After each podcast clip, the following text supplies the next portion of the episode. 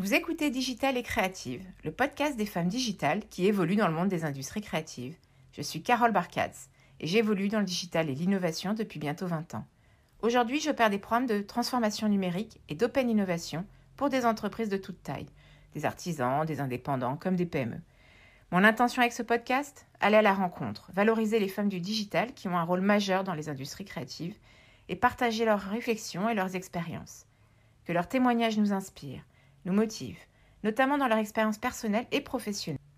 Aujourd'hui, je suis ravie d'accueillir Annick Géane, présidente de l'association Fashion Green Hub. Annick est une femme sans filtre qui vous accueille chaleureusement dans son univers et qui sait vous rendre meilleur. Son enthousiasme est débordant et elle vous donne envie de la suivre au bout de toutes ses aventures. Elle nous parle de ses débuts, de son association, de son rapport au digital pour elle et pour l'association. On rit beaucoup avec Annick, mais surtout on l'écoute, on l'écoute attentivement. Pendant 50 minutes, Annick nous livre ses conseils, ses expériences.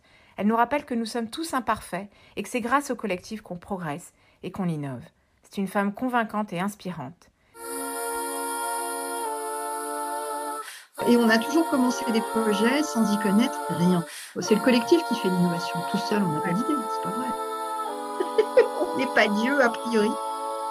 Je me suis mis du rouge à lèvres pour toi uniquement, tu vois, parce qu'on m'enlèvera la caméra.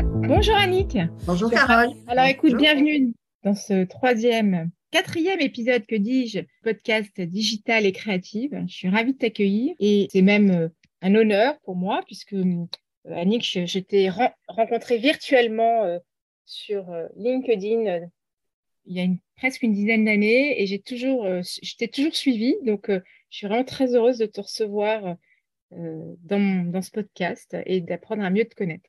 Merci. Quand on est sur LinkedIn, on se demande toujours euh, si ce que l'on peut écrire ou commenter euh, a une utilité, mais parfois oui. Première question qu'on a envie de te poser, c'est de, pour mieux te connaître, est-ce que tu peux te présenter et nous partager ton histoire, euh, à la fois personnelle dans ce, que tu es dans ce que tu as envie de dire, de raconter, mais aussi surtout dans ton parcours professionnel? Bah, Avec plaisir. Moi, je suis née à la campagne, euh, dans, l'Aveyron, euh, au milieu des vaches. Euh, et j'y ai vécu une dizaine d'années avec mes parents et, mes deux sœurs. Et puis, mon père a, été muté à Paris, donc nous sommes arrivés dans, la grande capitale. et ben voilà, j'y ai fait le reste de, ma scolarité, de mes études, et puis une partie de ma vie également. Euh, j'ai commencé à travailler euh, chez L'Oréal, euh, où j'ai appris beaucoup de choses. Ce milieu à l'époque ne me convenait pas tellement, mais, mais j'y pense très très souvent parce que j'ai vraiment appris à travailler avec des labos, à faire du marketing, euh, vraiment, j'ai appris plein, plein, plein de choses dont je me sers, euh, dont je me sers toujours.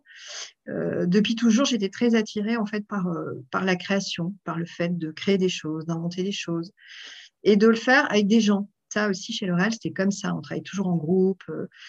et, ça, ça, ça, m'a toujours, ça m'a toujours plu de faire des, puzzles à mille pièces, mille pièces de gens et mille pièces de, choses compliquées à assembler ensemble. Euh, voilà, c'est ça qui me, qui, me, qui me plaît dans la mode, en fait, parce que la mode, c'est un peu comme ça, c'est tout le temps, euh, tout le temps imaginatif, c'est tout le temps compliqué, euh, il y a tout le temps plein de gens extrêmement divers et, et c'est cette richesse et parfois cette agitation, mais aussi cette capacité à inventer des choses merveilleuses euh, et qui nous font du bien aussi quand elles sont belles et bien faites, euh, euh, qui, me plaît dans ce métier de la mode, dont j'ai beaucoup travaillé dans des grands magasins qui sont eux-mêmes un univers très multiple et encore une fois très riche où on rencontre des centaines de marques et d'entrepreneurs. Et puis, j'ai eu la chance de connaître différents circuits de distribution, euh, des circuits plus de fast fashion, des circuits plus de, vente à distance avec les débuts du web. Euh, et puis, à un moment donné, euh, j'en ai eu marre de toutes ces grosses structures un peu compliquées. Et j'ai décidé de, de, faire mes propres choses que j'avais envie de faire. J'ai beaucoup formé pendant une dizaine d'années. J'ai formé des chefs d'entreprise et là, j'ai eu la chance de, de beaucoup voyager. J'ai vécu en Inde, j'ai vécu en Chine, je suis allée dans plein de pays là où il y a du textile pour aider des, gros fournisseurs à, créer des marques. Mmh. Euh, donc ça, ça m'a appris tout le côté de la production qui me passionne. Moi, je suis toujours heureuse quand, quand je rentre euh, dans une usine et quand je vois des gens qui font des choses avec leurs mains. Et chemin faisant, en formant, en rencontrant des gens, euh, euh, je me suis dit, bah, il manque quand même de liens euh, dans cette filière mode. Il manque de liens horizontaux. il y a des, associations pour tout, mais est-ce que un certain nombre d'acteurs travaillent ensemble Non, plutôt pas.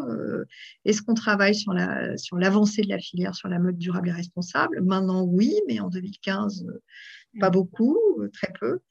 Et donc, euh, bah, j'ai eu envie de créer cette association, au départ, qui est née à Roubaix, avec trois personnes. Et bah, on est 350. Ça a un petit peu grandi euh, ces dernières années. Sinon, bah, j'ai deux enfants et trois petits-enfants. Voilà, aussi hein. J'aime beaucoup parce que tu, tu, parles avec beaucoup de poésie et, et, au gré de tes rencontres et de tes expériences, effectivement, ça nourrit un projet, euh, presque une mission euh, euh, que tu incarnes dans ton activité aujourd'hui. Je, trouve ça très. Oui, en fait, tout s'additionne à un moment donné on ne sait pas des fois pourquoi on a fait telle chose, ou mmh. accepté tel poste, ou eu envie de rencontrer telle personne. Et puis, euh, bah, à 60 ans, euh, tout, tout, prend sens ensemble. C'est vraiment comme l'histoire du puzzle. Au bout d'un moment, on voit très très bien le paysage et chaque détail du paysage. Et, rien n'est arrivé tellement par hasard, en fait. Voilà, tout s'est additionné euh, avec un, grand sens, en fait. Hmm. Et du coup, aujourd'hui, le rôle, peut-être si tu peux nous, nous, donner en quelques mots le rôle de ton association et, de votre association euh, Oui, parce que c'est pas mon association, c'est vraiment euh, un, groupe euh, très soudé d'ailleurs qui a, qui a piloté et qui s'est investi corps et âme. Hein. On, dit souvent, on n'a pas eu de fonds d'investissement, mais le fonds d'investissement, c'est nous, c'est nos vies qu'on a mis dans, dans cette association. qui, qui, travaille d'arrache-pied depuis, depuis des années pour faire que les entreprises travaillent en collectif et progressent. On est tous des entreprises dans cette association. Même le plus petit, tout seul, euh, indépendant, il est une entreprise. Donc nous, on, travaille dans l'idée que la mode durable doit prendre le marché le plus complètement possible et le plus rapidement possible. Euh, alors, prendre le marché, c'est pas forcément l'augmenter, en tous les cas en termes d'utilisation de matière et, de fabrication de produits. Il y a, beaucoup trop de vêtements euh, sur Terre. Donc, c'est aussi réfléchir à comment on peut euh, euh, peut-être vendre d'autres choses, d'autres expériences aux consommateurs qui ne sont pas utilisatrices de, de, de matière. On n'est pas obligé de ne faire que faire des produits dans la vie. On peut aussi inventer d'autres, d'autres expériences ou d'autres accompagnements ou d'autres, idées qui, qui, qui, rendent la vie des gens meilleurs dans leur façon de, de s'habiller et, et, de se voir eux-mêmes chaque jour. Alors du coup, concrètement, ça s'illustre par plein de projets, par euh, plein d'initiatives? Oui, c'est les projets des membres en fait. Hein. Souvent, c'est des membres qui disent eh, pourquoi on ne fait pas ci? Et pourquoi on ne fait pas ça? Et on a toujours commencé des projets sans y connaître rien. C'est ça qui est euh, assez incroyable. Ah, que dès le départ, on s'est dit, euh, tiens, il faut faire des événements, comme ça, ça va un peu rassembler tout le monde.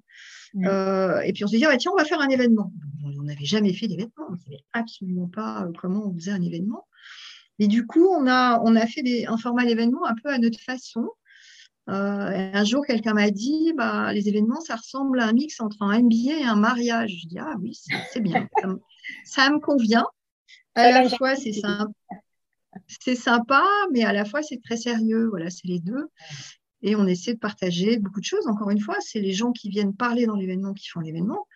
À chaque fois, il y a entre 50 et 80 intervenants. C'est beaucoup de, professionnels qui donnent de leur temps, qui donnent de leur envie d'expliquer certaines choses, qui ont une grande franchise, un grand souci de partage. Ils ne sont pas là pour euh, s'auto-proclamer. Ils sont là pour faire avancer certains sujets, pour expliquer aux autres comment on peut faire pour, euh, pour le faire euh, mieux, plus vite, plus facilement. Et, ça, c'est à chaque fois, euh, c'est à chaque fois assez incroyable. on fait des événements, on fait des groupes de travail. Euh, on, opère aussi des tiers-lieux, qui sont des endroits qui sont la, maison de tout le monde. Un à mmh. Roubaix, qui existe depuis 2018, euh, et un deuxième à Paris, qui est en train de, de se fabriquer, voilà, et qui va ouvrir à la rentrée. Comment on, rentre dans ton association tout c'est ouvert à tous? Comment Alors, assez bizarrement, c'est ouvert à tous. Euh, mais l'association n'attire que des gens euh, euh, qui nous plaisent beaucoup. Je ne peux pas expliquer ça. Ce n'est jamais arrivé. On a vu quelqu'un adhérer et on se soit dit Ah non, lui, on n'en veut pas. Hmm. Donc peut-être ça arrivera un jour, mais pour le moment, c'est pas du tout comme ça. Plutôt à chaque fois que quelqu'un adhère, euh, on, le voit et puis on va regarder ce qu'il fait, on dit ah c'est super, voilà. Oui, il y a un euh, enthousiasme constant euh, envers autrui aussi. Hein, c'est ce que je ressens chez toi. Ça, ça c'est sympa parce que ça veut dire que on n'a pas à filtrer, on n'a pas à juger parce que ça, ça nous, ça nous embêtait beaucoup comme principe de devoir dire toi, pas toi, pourquoi, comment? On a préféré se dire, euh, laissons les choses se faire. Euh, on aime beaucoup le thème organique. Voilà, laissons les choses se faire euh, comme elles se font. Et puis, on verra bien si un jour on a un souci ou si on se dit, oh là, ça va pas, eh ben, on traitera l'exception. Mais ne nous mettons pas 50 barrières et procédures alors que finalement, il n'y en a pas besoin. Ouais. Donc, on peut rentrer en, adhérant sur le site, euh, c'est fort simple. Moi, ce que j'ai compris de nos précédents échanges, euh, Nick, c'est que vous conduisez cette association quasiment comme une entreprise, en tout cas avec un suivi attentif des rentrées et des coûts qui fait que, évidemment, tu suis un PNL et que tu vas chercher des sources de financement euh, de façon régulière pour pouvoir continuer à développer vos initiatives, assurer euh, vos promesses. Donc ça, on en avait déjà oui, parlé. Oui, oui, oui, bien sûr, bien sûr. C'est exactement comme une entreprise. C'est une entreprise sans but de profit, mais euh, il y, a, des activités, euh, il y a des financements à aller chercher effectivement parce que il y a des activités commerciales, mais il y a beaucoup de choses que l'on fait qui ne, qu'on ne vend pas. Parler à une centaine de, jeunes marques, on ne fait pas payer les jeunes marques. Donc, euh, il y, a, des, activités qui coûtent du temps, euh, il y a une équipe qui est en place, et donc on doit trouver des moyens de, financer ces activités utiles à la collectivité, en tous les cas, euh, les collectivités publiques, la région, les, métropoles, les villes disent et trouvent que ce que on fait a une utilité publique. Donc, il y a une partie de financement public, il y a aussi des financements privés euh, de grandes entreprises qui pensent que ce qu'on fait est utile à elles, mais pas seulement. On, pourrait penser que les très grandes entreprises sont, des, méchants capitalistes très égoïstes, mais ce n'est pas le cas en général. Hmm. Et elles aussi ont à cœur que leur territoire se développe, que, que, des nouvelles activités se créent. Euh, elles sont à la recherche d'innovation. Voilà, donc euh, on a vraiment des partenaires très, très, très fidèles. Je suis chaque année euh, pas étonnée, mais, mais j'ai beaucoup de gratitude pour ceux qui, quoi qu'il arrive, parce que pendant la période Covid, c'était peut-être moins facile pour eux, mm. euh, continuent à suivre et à soutenir l'association depuis, depuis sa création depuis 2015 et c'est vraiment une majorité de partenaires. En général, quand ils arrivent, ils restent avec nous.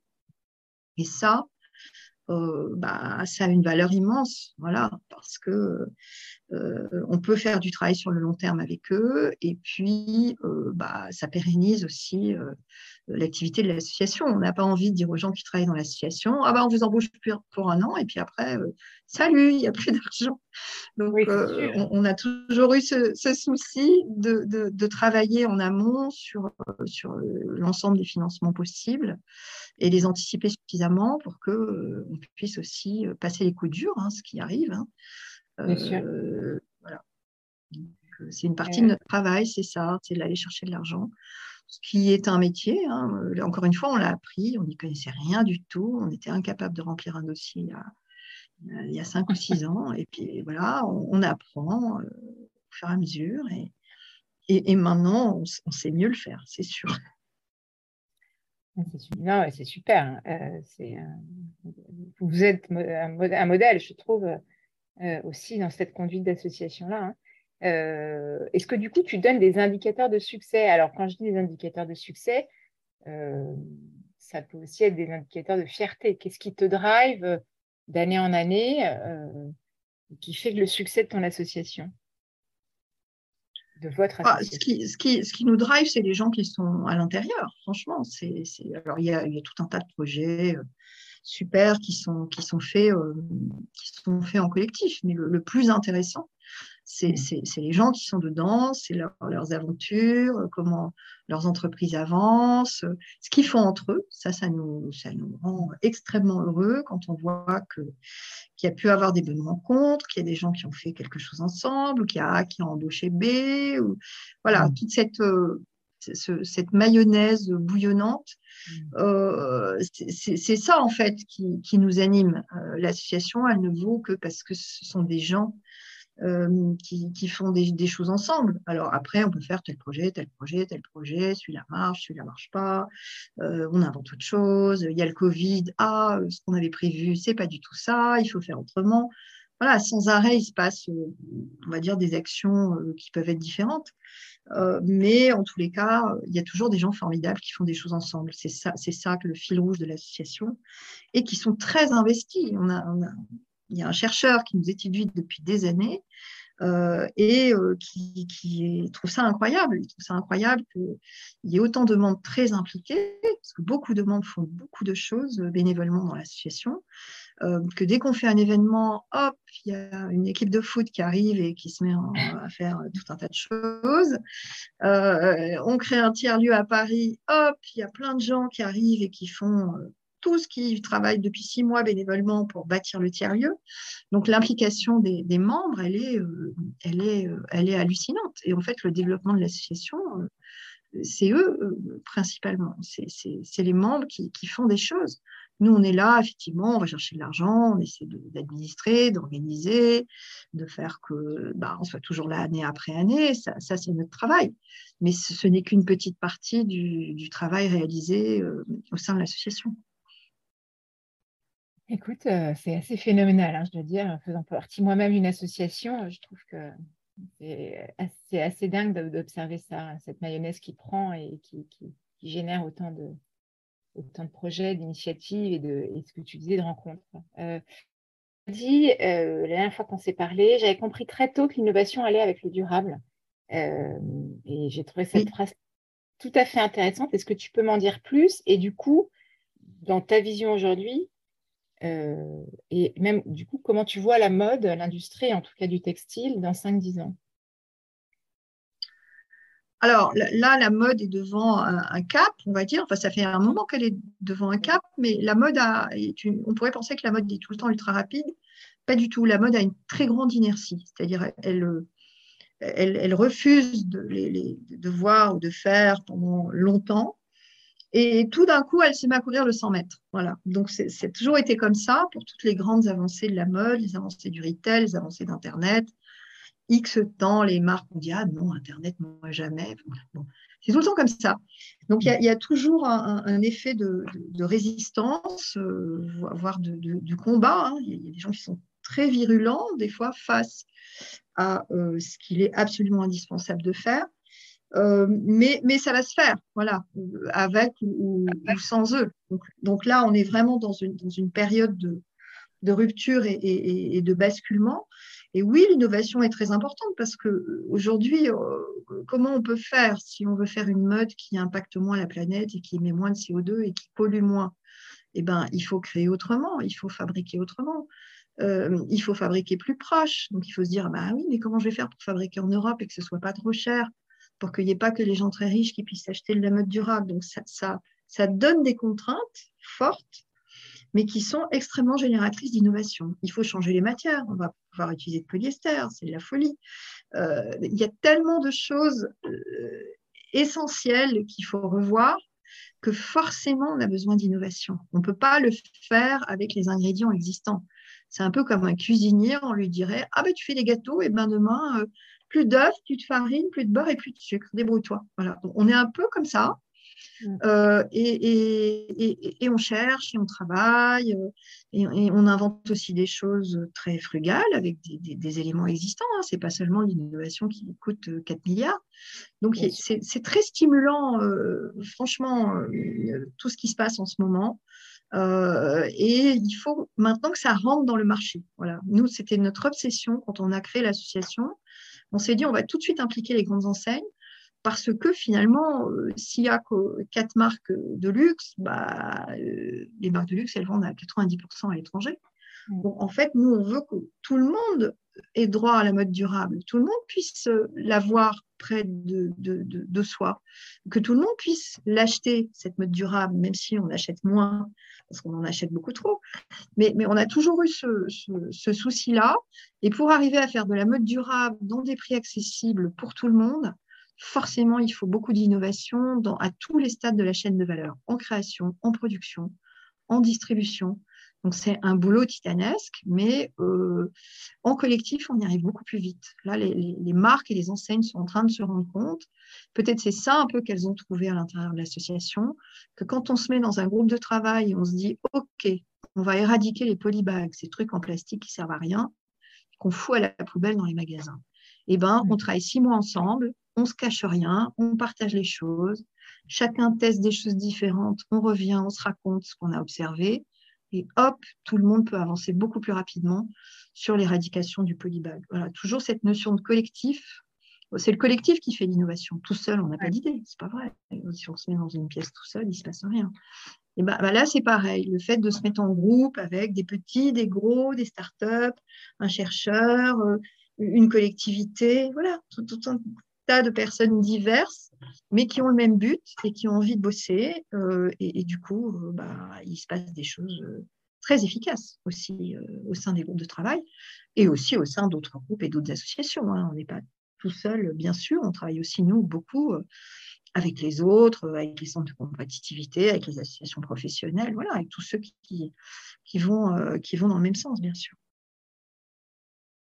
C'est captivant et c'est vrai que de donner un lieu de rencontre euh, avec plein de compétences différentes qui ont effectivement un objectif commun, euh, du coup peut créer une vraie intelligence euh, collective. Donc c'est, je trouve que ce, Bah, c'est la définition du tiers lieu en fait. Le tiers lieu c'est ça. Le tiers lieu c'est un endroit qui n'est pas l'entreprise, qui n'est pas chez soi, qui n'est pas rien d'autre et, c'est un endroit où il va se passer des choses parce qu'on va mettre en commun des gens, euh, des ressources aussi. Hein. Dans les tiers-lieux, il y a aussi du matériel pour les créateurs.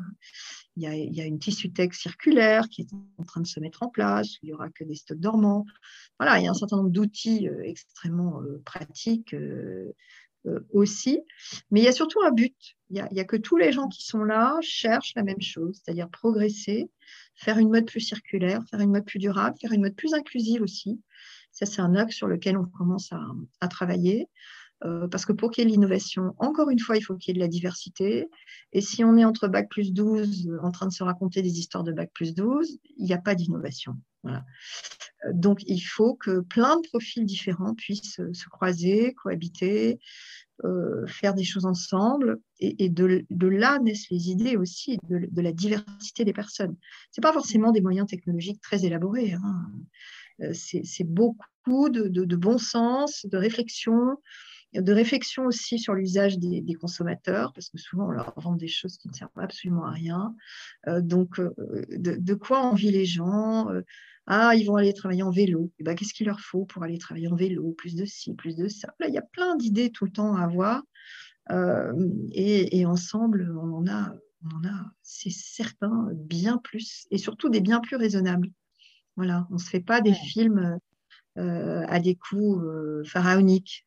voilà, il y, a, des gens sensés, peut-être des gens qui ont un background plus difficile, qui ont l'habitude d'une vie plus frugale, euh, qui ont le sens de la débrouille, ben, ceux-là, ils vont énormément amener aux autres qui sont habitués à tout faire en dépensant 100 euh, 000 euros à chaque action.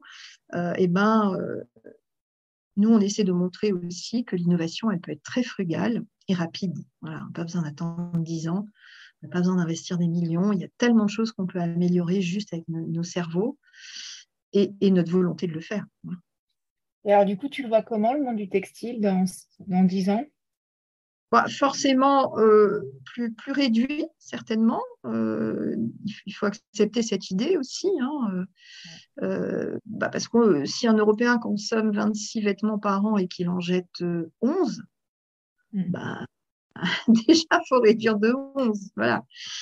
donc, forcément, plus, plus réduit mais plus beau aussi. Je pense qu'on va du coup retrouver le temps de mieux réfléchir, euh, de faire des choses plus belles, euh, parce que pour faire des choses belles, les marques de luxe le savent, il faut du temps. on va reprendre du temps, on va reprendre de la réflexion, on va reprendre de la création.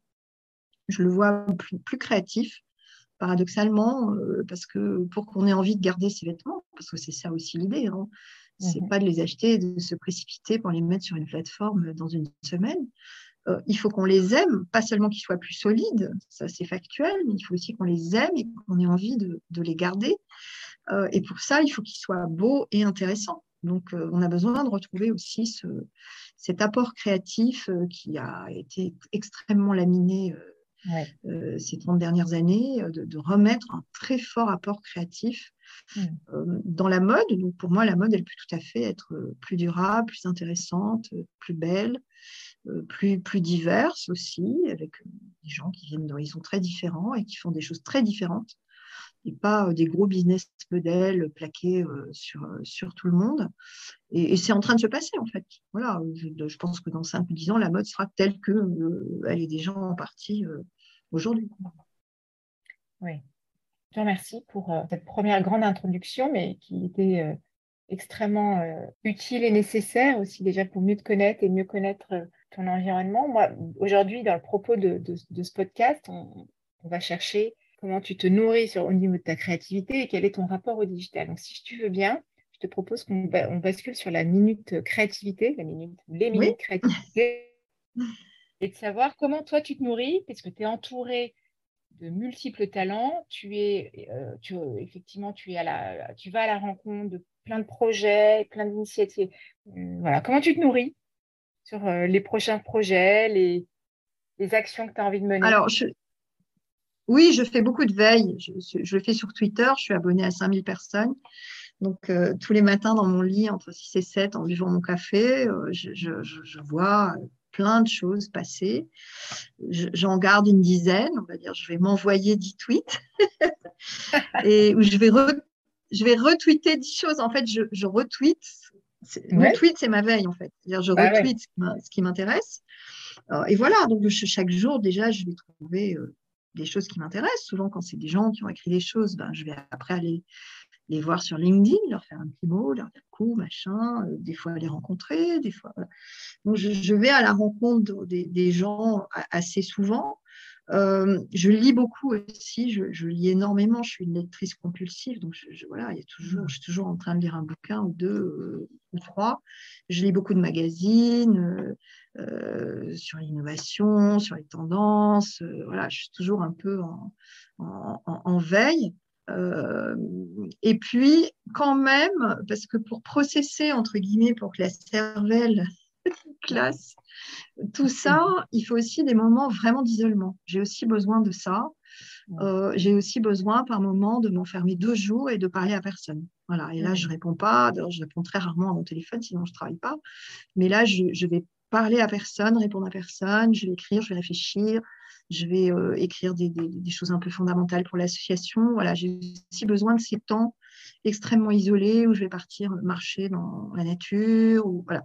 Mmh. Euh, donc, il faut les deux, en fait. Il faut des, temps euh, d'apport et aussi des temps de pensée. Il faut lire aussi des choses qui nous font réfléchir, hein, pas que des choses faciles, de, la philosophie. voilà, il faut lire des choses où tout d'un coup, ça nous permet de regarder les choses sous, sous des angles différents. Euh, et puis, il faut prendre le temps aussi qu'elle euh, qu'elle pousse en nous. Euh, mhm. Voilà, on s'est plateau fertile, c'est toujours cette idée, hein, c'est toujours l'idée qu'on a tous des petites pousses. et il faut nourrir ces pousses et, faire en sorte de leur donner le bon terreau aussi pour, pour, pour pousser. Et le terreau pour pousser, c'est de la culture. Hein, ça, on insiste beaucoup auprès des jeunes gens. J'enseigne encore un peu parce que je ne peux pas me couper de, cette très jeune génération. Et franchement, des fois, je suis très, très inquiète de, leur absence de, on va dire, de travail d'ingestion, de, de, regarder, de voir. Donc, il, faut, il faut beaucoup se, se, nourrir pour, pour avoir des idées, en fait, je crois. C'est super parce qu'effectivement, quand on a une responsabilité aussi importante avec autant de gens au quotidien, moi, je, c'est toujours une question que je me pose. Comment, comment, comment font-elles? Comment font-ils? Et donc, ça demande forcément des moments assez contradictoires dans sa propre vie, hein, de savoir les assumer et de les, et de les imposer. donc, je te remercie. Oui, des fois, des, des fois, c'est trop dur, des fois, c'est très dur. C'est pas, pas toujours rose. Hein. Euh, la vie associative, c'est très compliqué. Euh, il y a plein de bénévoles, ils sont là, ils sont plus là, ils peuvent, ils peuvent plus. Ils, Voilà, donc on gère tout le temps une extrêmement grande incertitude et je crois que c'est aussi un savoir-faire au bout d'un moment. C'est de ne plus, se stresser, de plus se stresser de l'incertitude, en fait. Voilà. Tout, tout peut arriver, tout va arriver dans tous les sens, n'importe comment, de travers. Nous-mêmes, on va être très bah, voilà, euh, on fait tout un tas d'activités qu'on découvre nous-mêmes. Forcément, on ne va pas être parfait. Et, je crois qu'il faut à la fois accepter ça, le fait qu'on ne va pas être parfait, mais à la fin, quand même, on doit délivrer un résultat. Voilà. C'est-à-dire, c'est euh, plein de gens imparfaits ensemble, mais à la fin, l'événement, le jour J, il faut qu'il se passe. Quoi. Voilà. Donc, il faut que collectivement, on est rassemblés dans imperfection pour arriver à, à sortir ce qu'on doit sortir. Voilà, donc euh, c'est un peu ça euh, qui se passe. Je ne sais pas trop comment, je ne sais pas encore écrire euh, vraiment la recette, mais, mais, mais c'est important aussi. Moi, j'étais très perfectionniste avant, mmh. mais j'ai abandonné ça vraiment, et heureusement. parce que on ne peut pas être très perfectionniste quand on pilote une association, c'est pas possible. Ça ne veut pas dire qu'il faut être laxiste ou qu'il ne faut pas faire les choses sérieusement, mais euh, voilà, on gère de l'humain, donc on gère de l'humain. Prochaine question, Annie. Oui. Euh, de ton identité de marque, euh, de l'identité de marque de ton association, tu m'as confié que vous n'aviez pas forcément travaillé pendant de longues années sur le sujet de l'identité de la marque de l'association. Comment la véhiculer? Quels étaient les codes simplement même des codes graphiques ou ou en tout cas un champ sémantique affirmé. Euh, vous aviez déjà des valeurs, qu'elles étaient intrinsèques, mais tout ça n'était pas affirmé. Comment ça s'est passé, ce travail d'identité de marque? Est-ce que c'est euh, euh, le Covid? Tu m'as dit que c'était assez récent, il y a 2-3 ans. Qu'est-ce qui a stimulé finalement ce besoin à un moment donné ah, C'est l'augmentation ultra rapide du nombre de membres. Au bout d'un moment, quand on est 50, on peut se dire les choses oralement, on n'a rien besoin d'écrire. quand on est 100, 200 et 300, bah, là, on, a besoin de, dire quand même un petit peu plus de choses aux gens qui nous rejoignent ou aux gens qui se demandent, qui sont à l'extérieur, qui se disent ah ben, vous faites quoi, vous faites euh, ici?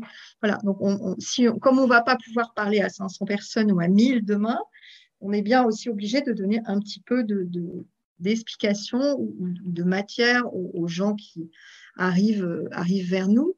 Et, oui, le Covid, ça a fait que non, ce n'est pas tellement le Covid en fait. Je crois qu'il n'y aurait pas eu le Covid, on l'aurait fait quand même. Mm. C'est plus cette nécessité de, de, clarifier, pas pour nous-mêmes, parce que nous, on a ça en nous justement, mais aussi on s'est dit, bon, bah, on n'est plus tout jeune, un jour on partira. Voilà, il faut aussi préparer la, suite de l'association et, et, se dire, tout doit être bien en ordre si dans trois ou quatre ans, on veut aller euh, planter des fleurs et les regarder pousser. Il faut que, l'association euh, ait bien euh, documenté tout ce qui est important pour elle, dont l'identité de marque, dont les codes visuels. Mais tout ça, c'est un travail qui est encore en train de se faire. Là, on est en train de réfléchir à faire un site ultra minimaliste, par exemple, ce qui est en termes d'utilisation d'énergie, ce qui est un travail très dur parce que, évidemment, euh, la synthèse, euh, c'est toujours plus dur que de rajouter. Euh, donc voilà, les choses se font. c'est un peu instinctif. bon, en même temps, on le fait. On essaie toujours de faire les choses professionnellement, mais, mais ça vient quand ça vient. Voilà, on n'a pas trop de plans à 10 ans dans l'association. On, on, est aussi prêt à, à, faire les choses quand on sent que c'est le moment, quand on est voilà, à 5 ou 10, ou 20 en se disant ouais bon là il faudrait quand même refaire un peu les choses. Qu'est-ce que vous en pensez? Ouais ouais ok bon bah alors on y va. Voilà. C'est plus comme ça que ça se passe que vraiment un truc ultra ultra marketé quoi. On, a, on, fait du marketing mais mais sans trop de plans en fait. Super. Bon alors du coup c'est quoi ton rapport au digital? Alors, qu'est-ce que ça veut dire comme question, hein, évidemment? Mais ma question, euh, elle est plus, OK, euh, euh Annick, euh, au quotidien, elle utilise quoi comme outil? Pour elle-même et pour collaborer, échanger avec les autres ou pour Alors, bah, sans, digital, il n'y aurait pas d'association, très clairement. Tout ce, qui, ah tout ce qui se passe, ah oui, tout ce qui se passe depuis des années, euh, c'est aussi euh, grâce aux outils digitaux. Euh, il se trouve que les dirigeants de l'association sont dans différentes régions. on était déjà un peu habitués à travailler à distance depuis le hmm. début. Mais le Covid a fait que, bah, par exemple, moi, j'ai dû rester à Lyon pendant 18 mois. Ah et qu'on a fabriqué 50 000 masques, on a fait tout un tas de choses pendant ces 18 mois, totalement à distance. Il y a même des personnes qu'on a embauchées à distance. On s'est vu un an et demi après, on s'était jamais vu en vrai. et donc, sans digital, sans Zoom, euh, sans Slack, euh, sans mail, sans téléphone, eh ben, il n'y aurait rien de tout ça. Sans Airtable, sans voilà, on utilise sans drive, où est toute la vie de l'association et tous les dossiers sont partagés entre euh, toutes les personnes qui, font des choses. Donc, sans, tous ces outils, sans LinkedIn pour, euh, communiquer, sans Insta pour communiquer, sans, tout ça, on, serait toujours 12 et demi. peut-être. voilà. Donc, le, digital, c'est vraiment, c'est des outils complètement naturels et quotidiens. Euh, voilà, on n'utilise pas d'outils très sophistiqués, je ne crois pas, mais, euh, mais en tous les cas, c'est des outils partagés. Enfin, tout le monde les utilise et, voilà, ça nous aide beaucoup à travailler, bien sûr. Et alors, euh, dans, dans, le terme digital, moi, j'aimais beaucoup aussi tous les, finalement, tous les, toute la sémantique de travail dans, la transformation digitale, elle a, via les outils, transformé aussi l'organisation, les rituels euh, et, les, collaborations. Aujourd'hui, moi, ce que j'entends dans tout ce que tu me racontes, c'est que finalement, tu fonctionnes, vous fonctionnez euh, quasiment en mode startup, c'est-à-dire que euh, vous êtes sur de l'optimisation continue et vous êtes prêt à démarrer sur des produits qui ne sont pas forcément parfaits. Euh, mais vous vous lancez euh, dans l'expérimentation beaucoup, euh, dans beaucoup de mmh. collaborations, des workshops ensemble. est-ce que est-ce qu'on peut dire que vous êtes agile, par exemple? Oui, oui, on est, on est ultra agile. Là, on, est en train de se, de, se définir maintenant, parce qu'on a aussi la chance d'avoir un chercheur qui travaille avec nous depuis des années, donc il nous fait aussi voir des choses que nous-mêmes, on, ne voit pas. Mm. Euh, on, est en train de se définir comme organisation en rhizome. Ah. Un, rhizome, ça veut dire, c'est pas comme un arbre. Un arbre, il est vertical, il est planté, il peut pas se déplacer. Hein. Il, peut, il peut faire des petits bruits de feuilles aux voisins, mais c'est tout. Euh, le rhizome, c'est, euh, bah, ça pousse dans tous les sens, dans n'importe quelle direction. et n'importe quelle plante, en fait, communique avec toutes les autres plantes. Et c'est horizontal, il n'y a, pas de, a pas de plante en chef. Il y a peut-être une plante plus ancienne que les autres qui a donné naissance à, tout ce qui se passe. Euh, mais euh, voilà, donc on, est en train de, définir ça un peu, l'organisation réseau, parce qu'en fait, c'est ce qu'on est. Donc euh, tout d'un coup, on a trouvé une image qui décrit, qui décrit, ce qu'on est. Donc on est très, très, très content. On a même découvert qu'il y avait Gilles Deleuze et Guettari qui avaient défini ça. Alors là, on est méga content. Euh, et, c'est exactement ça qu'on veut, qu'on veut faire. Il y, a, différentes communautés dans différentes régions, euh, voilà, qui communiquent aussi entre elles, qui s'échangent des choses. Il y a un peu, on va dire, une, unité racine qui, donne un peu le, le, là, les règles du jeu, qui dit ah bah, si vous faites ça, voilà, ça se fait comme ci, comme ça, a priori. Maintenant, si vous avez une meilleure idée, dites-le nous. voilà, qui gère la communication institutionnelle. Mais, tout ça vraiment euh, à plat parce que bah, on a envie qu'il y, ait beaucoup d'autonomie, qu'il y ait beaucoup de, nouvelles personnes qui rentrent dans l'association, jeunes ou moins jeunes, qui puissent aussi euh, développer leurs petits projets au sein de l'association. il y a des projets qui deviennent des entreprises, comme Atelier Agile, qui a été travaillé pendant deux ans, et maintenant c'est une entreprise sociale qui a levé de l'argent, qui, qui, vient de lever 1,5 million pour faire un atelier numérisé complètement à Roubaix. Voilà, on veut aussi pouvoir permettre que des projets se fassent dans l'association euh, et que euh, les régions soient très autonomes en fait. Voilà, que, parce qu'il y a des choses qui se passent à Roubaix qui ne se passent pas à Lyon, qui ne se passent pas forcément à Paris. Donc on n'aime pas trop les, les, idées de copier-coller en fait. Euh, on préfère dire à chaque fois que, que, quelque chose se passe quelque part, et eh ben c'est c'est pas totalement unique. Il y a un petit morceau d'ADN, mais ça peut quand même se développer sur d'autres idées, d'autres services, d'autres actions, d'autres relations. Voilà. Il faut que chaque modèle local euh, puisse euh, euh, se construire comme, comme bon lui semble, quelque part, et surtout comme est son environnement.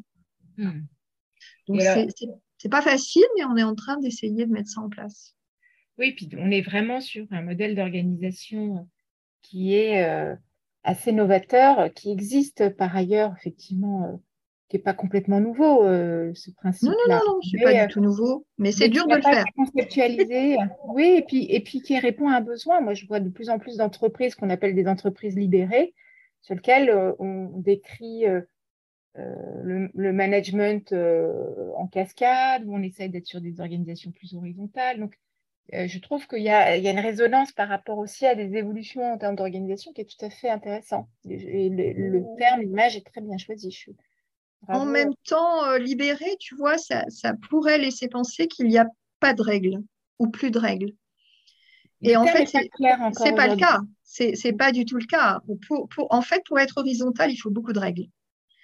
Voilà. Tu vois, il faut, il faut des choses, il faut des process, il y a, il y a plein de briques. Euh, ah, tu veux faire une formation, euh, là, là, là, et eh ben, euh, la définition, c'est ça. Mais si toi, tu veux rajouter un paragraphe, pourquoi pas? Tu vois, c'est jamais fermé. Mais ce n'est pas une organisation où chacun fait ce qu'il veut et on s'en fout. Voilà. et, et, ça peut être contraire aux valeurs de l'association. Non, il y a quand même des règles posées sur les valeurs, sur la mission, sur la vision. Voilà, il y a quand même un, un canal central mais, mais dans, dans, ce canal central, bah, on peut faire un milliard de choses. Mm. Et, puis, on peut faire évoluer aussi le canal central en disant Ah ouais, mais on avait écrit ça il y a deux ans, mais c'est peut-être pas tout à fait ça maintenant. Et ben hop, on le réécrit. Voilà, c'est sans cesse euh, en train de se, de, de, se réécrire, mais, mais il y a quand même, et même quand euh, le chercheur interroge les membres, hein, il y a les membres, il n'y a pas de choses, il n'y a pas beaucoup de choses écrites, mais, mais il y a des choses qui sont euh, très très bien perçues par tout le monde. C'est-à-dire, euh, si un membre est malhonnête avec un autre membre, mais il va se faire sortir manu militari, quoi, par les autres membres. Même nous, si on n'intervient pas, euh, personne ne va accepter que quelqu'un se conduise de manière malhonnête avec qui que ce soit.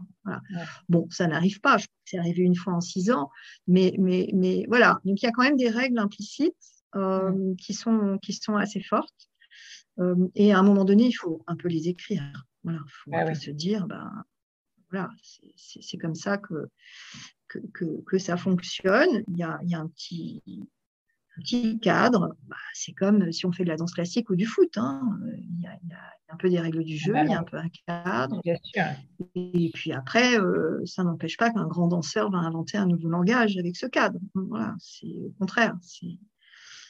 On n'empêche rien. Euh, du tout. Euh, mais euh, il faut que l'association garde ses valeurs et cet esprit de confiance qui est dedans, ça en tient énormément. parce que aussi l'innovation naît par la confiance. En fait, si on n'a pas confiance, on ne peut pas faire des choses ensemble. Hmm. Donc la base de l'innovation, c'est de se faire confiance et d'avoir envie de faire des choses avec les autres. Parce qu'ils ne vont pas nous, nous carabistouiller. Voilà. Ils vont nous eh respecter, ils ne vont pas nous voler nos idées. Bien sûr. Donc, euh, on donne une part de soi quand on est créatif. oui. Bien sûr. Est-ce que, euh, euh, est que les réseaux sociaux, pour toi, c'est un, un sujet ou pas? Pareil, personnel ou professionnel. Comment tu consommes les réseaux sociaux aujourd'hui? Est-ce que, est que tu as différencié ta personnalité, comme une personnalité publique sur les réseaux sociaux et puis tu as un compte privé Comment, voilà, comment tu vois les choses euh, Quelle est ton opinion euh, sur ces réseaux Moi, je n'ai jamais fait de dissociation. Voilà, je n'ai jamais dissocié ce que j'écris moi. alors, j'écris, j'écris moi. je reste toujours présidente de Fashion Green quand j'écris. Voilà, c'est clair. Je n'exprime pas mes opinions politiques. Voilà, il y a des choses que je, je ne vais pas faire parce que euh, c'est dans les règles de l'association. Euh, on peut penser ce qu'on veut, faire ce qu'on veut, mais pas militer pour euh, quelque chose, ne pas faire de propagande politique dans, dans l'association, par exemple. Euh, donc, j'ai jamais dissocié et honnêtement, ça m'a jamais posé de, de, questionnement. Je crois que ça se nourrit mutuellement. Là, maintenant, l'association est suffisamment euh, grande. Si demain, euh, je, ne m'exprimais plus, je ne suis pas sûre que ça, soit catastrophique. Voilà, il y a plein d'autres membres euh, très, très, très, comment dire, très calés, très experts qui s'expriment aussi. Donc, l'idée n'est pas de trop personnaliser non plus, mais, mais moi, quand je m'exprime, je, je ne me pose pas trop de questions. Voilà, je m'exprime comme j'ai envie de m'exprimer. Je ne réfléchis pas trois heures pour, pour, pour faire un post. Et, et, je ne lis jamais les résultats, ça ne m'intéresse pas du tout. Voilà, je ne fais pas des posts pour euh, qu'ils aient 5000 euh, vues ou 200 vues. Je n'en sais même absolument rien et ça ne m'intéresse pas tellement. C'est plus un moyen d'expression. À un moment donné, j'ai envie de dire ça, j'ai envie de, je vois quelque chose d'intéressant, j'ai envie de le partager avec les autres. Voilà, c'est très basique.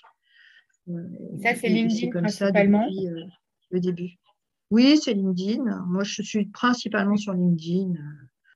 L'association s'exprime pas mal sur Insta parce que c'est visuel et voilà, c'est bien de voir aussi des choses euh, visuellement intéressantes. Mais euh, moi, je suis énormément sur LinkedIn et l'association aussi parce qu'on est une association d'entreprise. Donc, forcément, on, utilise le réseau des entreprises. Après, on a un Slack interne, on est 400 maintenant, 420, je crois.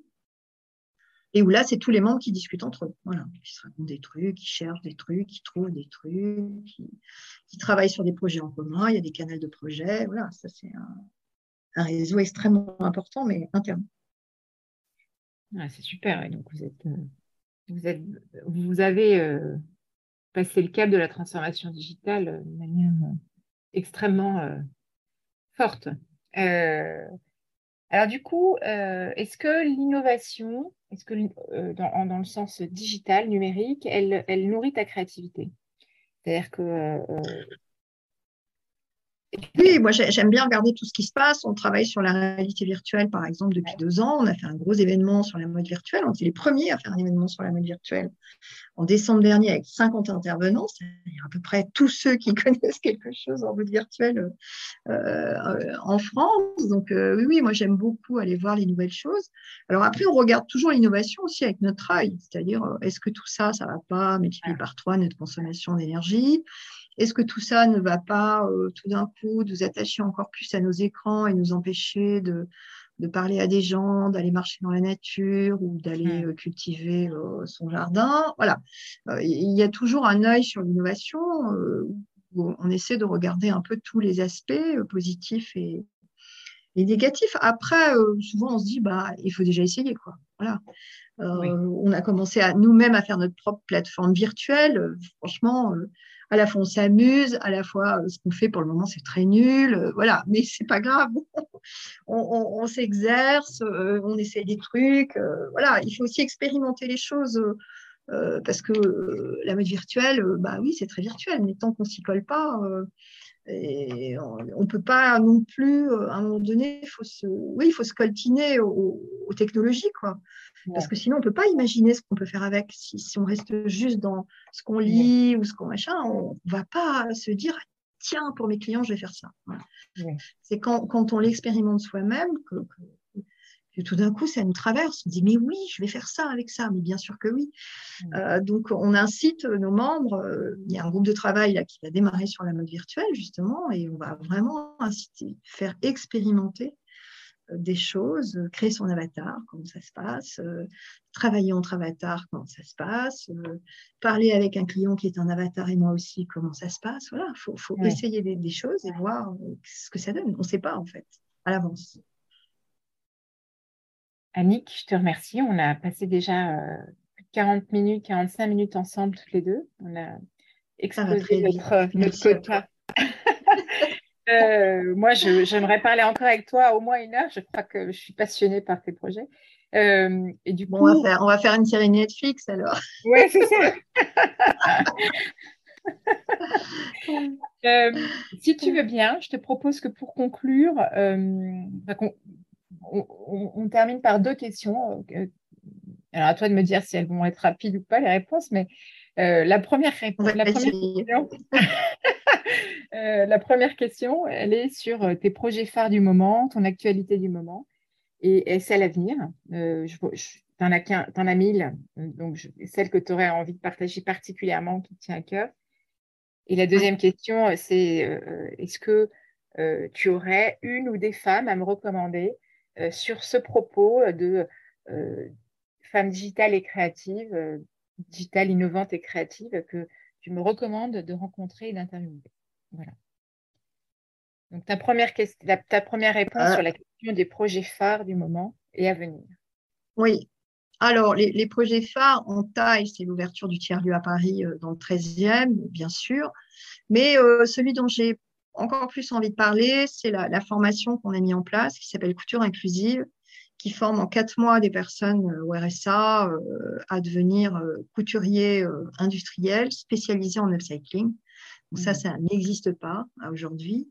Et euh, quand on voit l'extrême joie de ces personnes d'apprendre ce métier, en tout petit groupe, ils apprennent à six uniquement par le faire.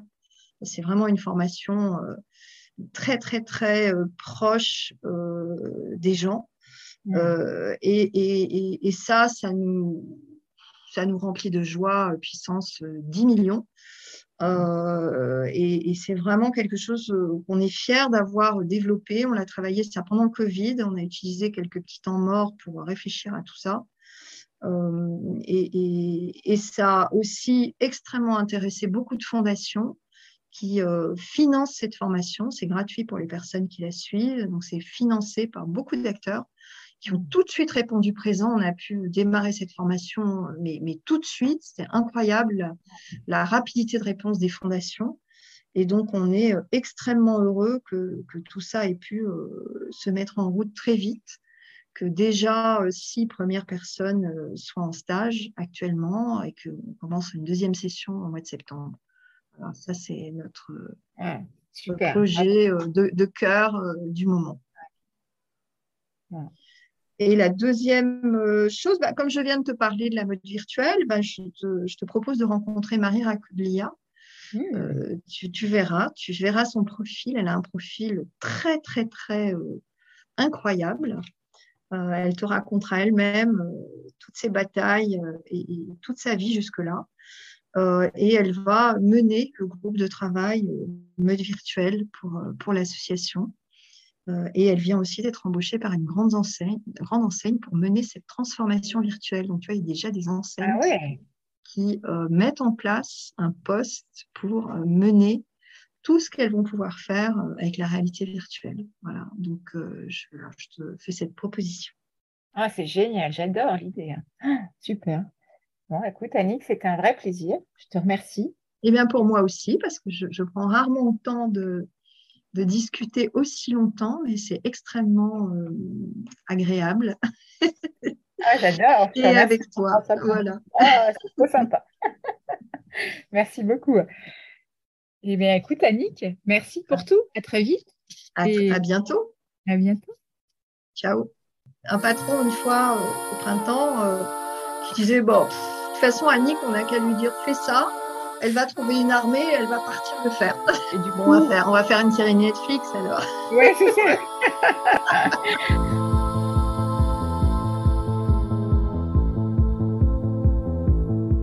eh bien voilà, l'épisode numéro 4 de Digital et Créative avec Annick Jeanne de Fashion Green Hub est terminé. Je vous remercie pour votre écoute. Merci Annick pour ton temps et ton énergie. Si vous avez aimé ce podcast, n'hésitez pas à le liker, à le partager sur les réseaux sociaux ou auprès de vos proches. Merci et à très vite.